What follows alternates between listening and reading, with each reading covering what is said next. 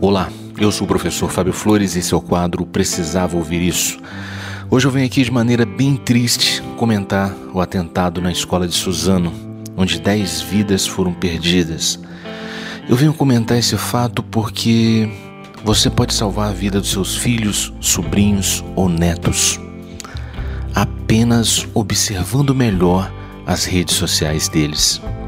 No episódio de ontem, um fato chamou muito a atenção. Um dos autores desse atentado deixou muitos rastros nas redes sociais.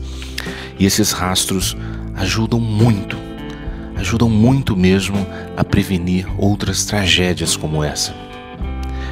A análise que a revista Época fez no perfil do Facebook do Guilherme Taut Monteiro, esse rapaz de 17 anos que fez o Brasil inteiro chorar, revela que um pouco mais de atenção ao conteúdo postado por ele poderia ter ajudado a evitar essa tragédia.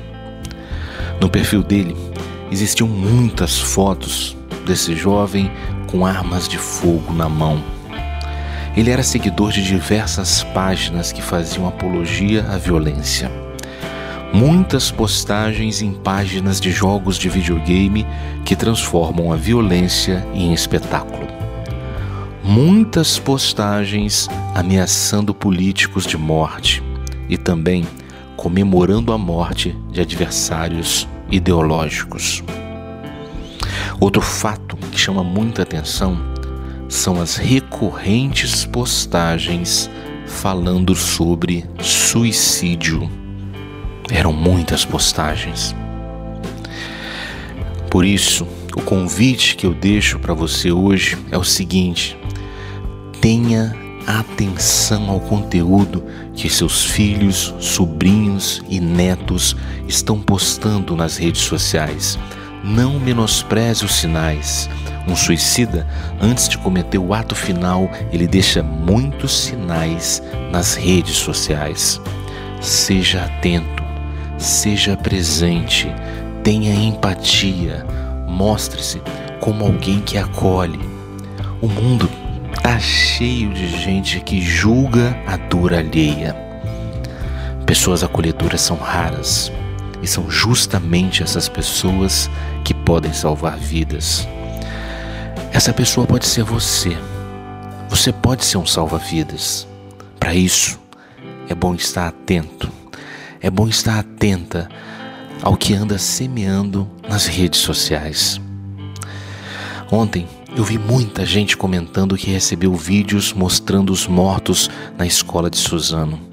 Eu não recebi foto, não recebi vídeo dessa tragédia, mesmo tendo milhares de contatos cadastrados no meu WhatsApp. Sabe, eu fiquei bem feliz com isso, porque é sinal que, pelo tipo de postura que eu tenho na vida e pelos conteúdos que eu compartilho nas redes sociais, ninguém se sentiu à vontade de compartilhar comigo esse tipo de conteúdo. E com você? Compartilharam? Se compartilharam, isso pode ser um sinal, hein? Como você é visto pelas pessoas? Por que as pessoas se sentem à vontade para mandar conteúdo violento para você? Pensa nisso pensa nisso e busque ser luz nesse momento de trevas. Senhor, fazei-me um instrumento de vossa paz. Onde houver ódio, que eu leve o amor.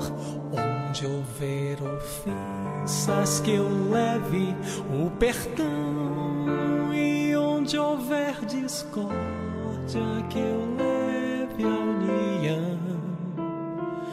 Onde houver dúvidas que eu leve a fé.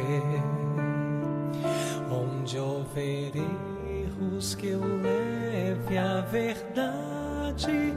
Onde houver desespero que eu leve esperança, onde houver tristeza, que eu leve alegria, e onde houver trevas, que eu leve a